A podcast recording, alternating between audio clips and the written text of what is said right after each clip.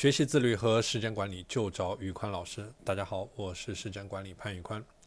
今天这期节目，我们来聊一聊如何通过生活目标法来确定我们的人生目标。在之前的节目里面，我们聊过了什么是个人目标法。今天主要我们来讲一讲生活目标法，来确认自己的目标。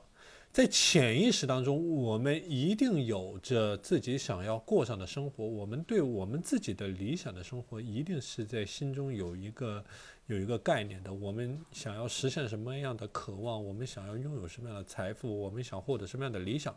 所以说，对比起我们前面讲到的个人目标法，我今天讲的这个生活目标法更加的简单粗暴，更加的以结果为导向。你只需要清楚三个问题。第一个，我想要过上什么样的生活？我想要过上什么样的生活？第二个，为了过上这样的生活，我需要多少代价？我需要多少钱？第三个，我怎么样去赚到这些资源？我怎么样去赚到这些钱？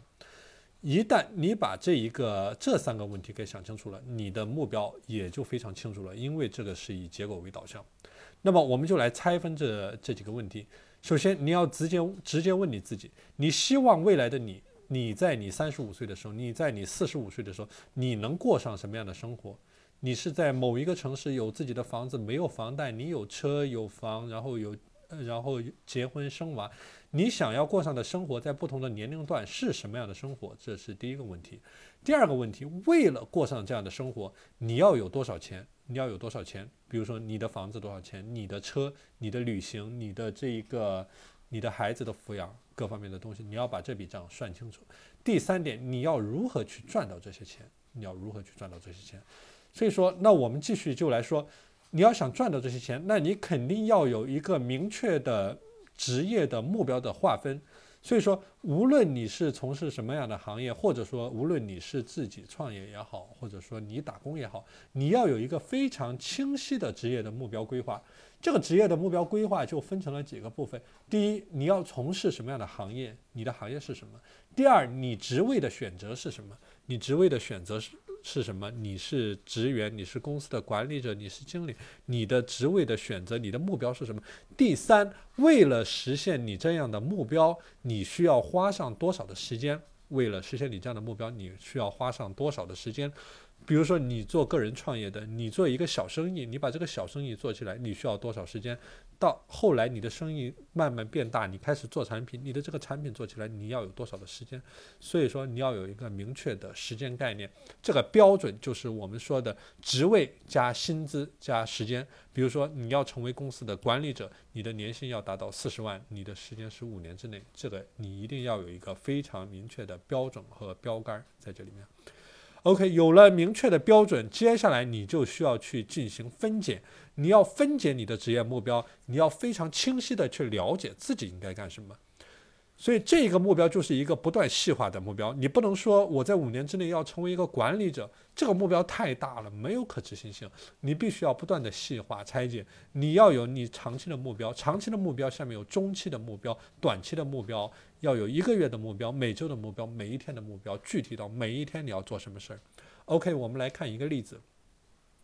首先，我们以刚才的例子举例。如果说你现在是一个职场的小白，你刚刚进入到职场，那么你有一个长期的目标，就是五年之内成为一个管理者，年薪四十万，这个是你长期的目标，五年的目标。第二个，你要确立你一个中期的目标，中期的目标，比如说三年之内你要做到管理管理者的岗位，这个是你三年的目标。再往下面细分，你要有一个一年的目标，比如说你在一年之内你要熟熟悉你现在这一个岗位所有的知识。你要熟悉你现在这个岗位所有的知识，这个是你今年的目标。再往下面细分，就是什么？你一个季度的目标，就是你第一月到第三月，你刚刚入职这个行业，你要有一个什么样的目标？比如说，你要呃熟悉这一个行业或者了解这个行业。再往下面细分，就是你一个月的目标，你这一个月要干什么事儿？比如说，你这一个月要进入到这个行业，这个可能是你一个月的目标。再往下面细分，你一周的目标是什么？比如说，你一周的目标，你进入这个行业之前，你先要了解有哪些行业是适合你自己的，你可以做哪些行业，这个也许是你第一周的目标。再往下面细分，你要细分到一天的目标。比如说，你周一到周二你要去做什么事儿？你要了解这个行业的薪资，你要了解这个行业未来发展的空间，你要了解你想要入职的公司等等等等。所以说，上面是一个范例，大家可以参照这样的思路去把自己的，无论你现在在一个什么样的位置，你在一个什么样的状态，你都要。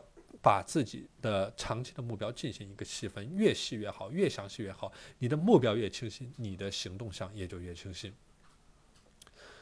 在是在个人的成长当中遇到的绝不仅仅是一些个人目标寻找的问题，还有包括我们的人生规划，如何去摆脱焦虑，如何去进行时间管理，如何自律，如何战胜拖延。